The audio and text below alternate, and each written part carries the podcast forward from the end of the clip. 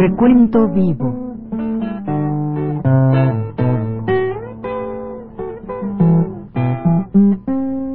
Mis décadas.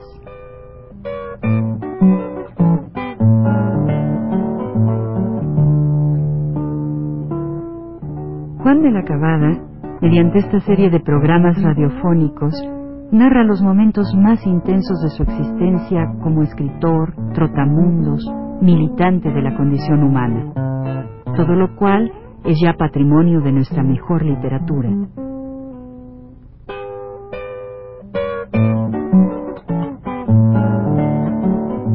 Con ustedes, Juan de la Cabada. Pues después de permanecer tres meses, pero tres meses deliciosos de veras, en Ciudad del Carmen, pues emprendí en septiembre de ese mismo año, julio, agosto, septiembre, sí, en septiembre, pues viaje a, a Campeche. Yo había ido allá desde que había salido de mi casa. En 1910, decía 10 años antes no había llegado. Entonces hicimos un viaje a la ciudad y en realidad fue una emoción grandísima de mi familia y además con una, un sentido de reprensión porque yo había pasado muy cerca de ahí, no había ido a mi pueblo. Yo estuve en progreso el año 21 y no llegué a mi casa, ¿verdad? Me fui a Tampico. No sé qué me pasaba, ¿no? Pues, fui a Tampico, me hubiera llegado a mi casa, podría haber estado siquiera unos días ahí, no me fui a Tampico. Después, cuando vine, no vine directamente a Campeche, sino que fui a Ciudad del Carmen primero con mi familia, por esta situación, de, digamos, de descontrol, algo así. Y después, a ese, en septiembre, me fui para allá. Seguía naturalmente la, esta cosa, ¿verdad? Esta, esta cosa de enfermedad, estas cosas. En esos días, pues, como fui en septiembre, los primeros de septiembre, algo así, primeros días, estaba ya la fiesta que se llama ahí de San Román. Hay una feria ahí tradicional, que es la feria de San Román, entonces había toda esta cosa, y nosotros allá, y todo esto, todo esto, mi primo, mis amigos, todos, pues primos, ¿sí?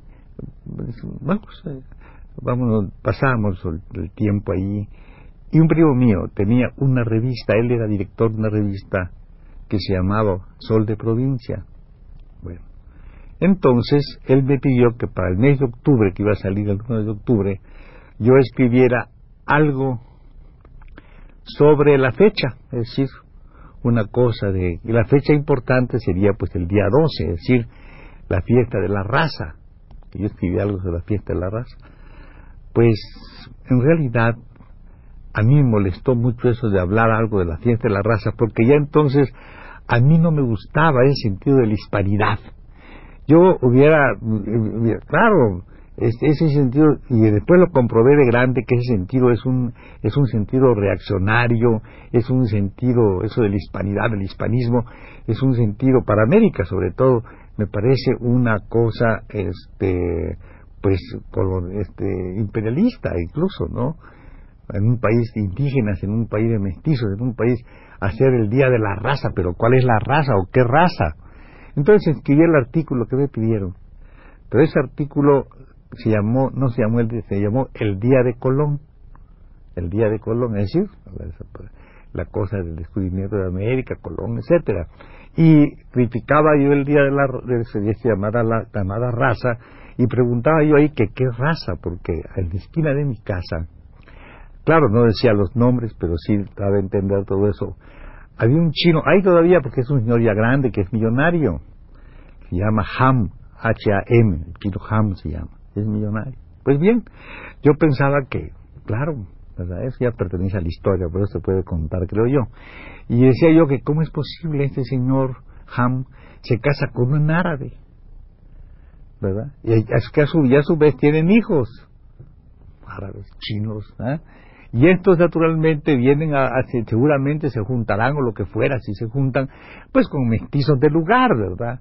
Hijos de mayas y de todos estos cuando estos salen, o de españoles mismos, podemos suponer, ¿verdad? Pues también hay, sobre siendo ricos, pues hay españoles que se quieren casar con ellos, sobre todo los que vienen a, hacer América, pues cómo se van a casar con una que tenga mucha lana, ¿verdad? Pero, pero entonces, ¿cuál es la raza? Decía yo. Pues, América es un crisol de raza, no tiene que otra cosa, y, me parece ofensivo que estemos recordando el Día de la Raza, que se, es la raza, es el día de, la disparidad, digamos. Entonces lo escribí eso, y el, pero la, el director, mi primo, y la redacción del periódico pusieron que ni la dirección ni los redactores del periódico compartían las ideas del autor, ¿verdad? Salvaban ellos ahí.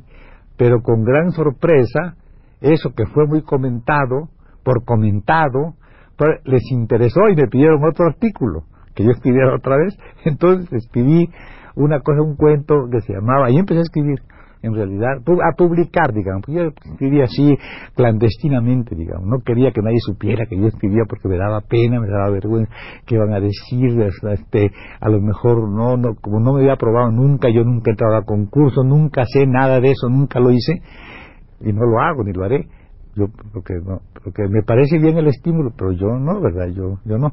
Pero me parece bien que se estimule a la gente que se haga todo eso es otra cosa pero yo no nunca he participado. Entonces no sabía no lo, hacía porque me pagaban dinero. Me estaban pagando dinero entonces yo por eso escribía en la revista esa no poco pero para mí era dinero. Entonces me encantaba mucho siempre que trabajé, trabajé para ganar dinero, entonces me pagaban eso. Y me otro día se llamó El Alfiler, era un cuento de una cosa cubana, y escribí una cosa que se llamaba Maja y tuve cierto nombrecito así entre la gente y luego hicimos una cosa que se llamó este, el álbum campechano con 100 páginas, ¿verdad? Una cosa de un periódico. Vamos, y de allí salí para acá. Pero lo bueno es que mi, mi familia, sobre todo mi tía Lola, me decía, ay hijo, tienes mucho talento, me decía, pero desgraciadamente no lo empleas bien, tu talento. Debías escribir algo sobre, sobre, el, sobre el crucificado, sobre Dios nuestro Señor, sobre la, la, la, Inmaculada Concepción de María Santísima. Esas cosas podías escribirlas perfectamente, pero escribes otras cosas muy escabrosas, muy peligrosas, pero tiene mucho talento me quería mucho ella. Pero yo siempre estuve realmente luchando contra ella. En ese tiempo está contra ellos, porque ellos son así. Eh, gente pues de tipo, como digo, feudal, con haciendas, ¿verdad?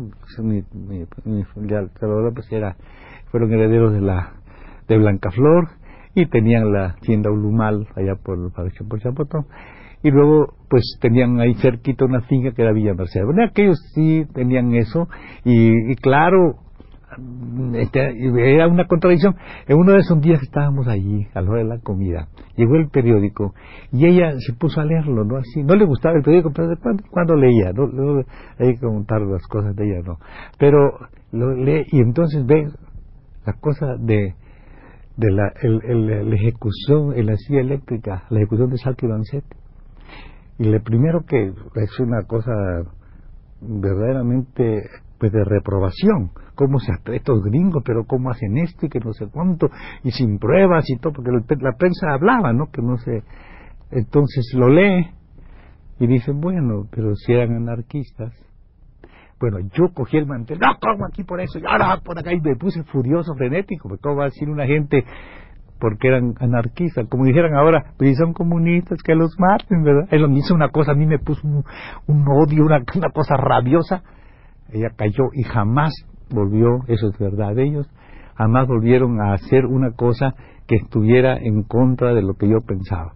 Fueron de, en adelante, ellos siempre fueron tolerantes, yo pude vivir ahí en la casa con ellos todo el tiempo y teníamos una relación divertida porque al fin y al cabo ella conversaba mucho conmigo y claro, había muchas cosas que a ella le gustaban. Por ejemplo, no sé si conté que yo le hacía teatro, y ella estaba feliz, ¿no? Porque le hacía yo teatro. Las noches hacía muy tarde, cuando ella, todos iban a, acostar, y ella, pues, ella tocaba el piano, ¿no? Era, era como digo, ella componía música, hacía su música, era compositora, hacía música, y le gustaba eso, y me tocaba las piezas que ella componía, que nunca las publicó, pero de todas maneras ella las tocaba, este, y además le gustaba mucho toda esa, toda, toda la, toda la cosa de las zarzuelas también le encantaban, y pues, yo hacía pues decía cosas verdad le, eh, hacía personajes yo de la tempestad del anillo de hierro de todas estas cosas no de la del marina le cantaba marina y todo y, y, y ella pues también me cantaba y hacíamos el rey que rabió por ejemplo no juzgando por los síntomas que tiene el animal. Yo le cantaba toda la y ella también feliz aplaudía y yo, bueno, nos íbamos al cuarto y estábamos hasta las 3 de la mañana representando teatro y, riéndonos además de las obras. De manera que tenía conmigo cierta, cierta cosa, pero yo era un muchacho entonces de 25 años, ¿no? Y ella, pero ese, esa, ese sentido de, la, de humor y de, bueno, para ella, de esa cosa y de recortar con cierta con cierto sentido crítico, eso sí le gustaba a ella, hacer las obras esas con un sentido crítico, lo mantuvo hasta que yo ya grande llegaba a mi casa, que ya hace unos, unos digamos, 12 años o 15 años, ¿no? Hasta esa época, cuando yo llegaba, siempre hacíamos lo mismo. Manera que siempre nos quedó esta, esta, esta afinidad en ese sentido. Ella era, como digo, una mujer así, tenía, claro está, sus predilecciones, ¿no? Había sido, como creo que lo conté una vez, pues era enemiga de Juárez, como todos estos gentes, ¿no? Siempre de Juárez. Este, y claro, este, pues partidarias del, de las barbas de Maximiliano, los ojos azules de Maximiliano y su pelo, del imperio, ¿verdad? Tenía su esa cosa así, ¿verdad? Era, era, pues, era de esta, este tipo de gente, pero al mismo tiempo tenía, por eso mismo tal vez, tenía un verdadero, un, pues un poquito irracional, ¿no? odio contra los americanos, pero feos, ¿no? Ya de, ella había estado en Estados Unidos, conocía a Nueva York, había estado varias veces, ¿no? Y todo eso. Bueno, pero de todas maneras ella tenía esta cosa. Y una vez ya muy grande, como el año cincuenta y tantos, yo estuve en la casa, después de la guerra me decía, ay hijo, yo no sé qué voy a hacer, dice, porque yo ya le dije al padre que me perdone Dios, pero yo no sé qué va a pasar con la cultura en manos de los norteamericanos, pero imagínate todo el sentido de cultura, es espantoso lo que va a suceder. En el mundo entero esta influencia es perniciosa. Yo cuando la guerra, te digo que le rogaba a Dios con mi corazón que los alemanes le pegaran a los gringos, que los alemanes le pegaran. Y no los alemanes, que le pegaran los japoneses, pero que les pegaran a los gringos, hijo. Y no, fíjate, y ahora le dije al padre, padre, perdóneme, pero aunque sean los rusos que le pegan, ella veía la cosa como eso, como una cosa de, de, de, vamos, no, no racional como digo, ¿no? Sino de aprovechar todas las culturas y hacer, no, sino a base de lo que ella pensaba que eran las guerras, ¿verdad? De arrasar con, y eh, no sé eh, si el cura, la, si el señor cura la perdonaba o no, eso no me lo dijo. Pero ella sí le decía que le daba mucho pesar, pero que aunque fueran los rusos que le pegaran, ese era su sentido, ella, este, su sentido antiimperialista. Había varios sentidos antiimperialistas norteamericanos, que era naturalmente ella en favor del imperio francés, ¿no? De aquí, contra Juárez, pero sí en favor de, los, de contra los gringos actuales. Este, y vamos a, a dejar esto así, vamos a contar después mi viaje después que salgo de, cómo salgo de Campeche, vamos lo que pasa allá, el final de mi estancia en Campeche y cómo vengo después hasta la Ciudad de México el año de mil, fines del 27. ¿eh? Entonces a la próxima les contaré la vida hace 50 años. Hasta luego.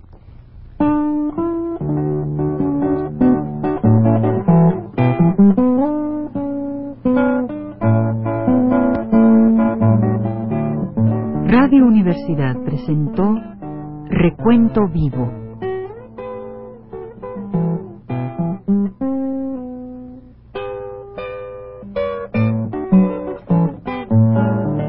Mis décadas por Juan de la Cabada.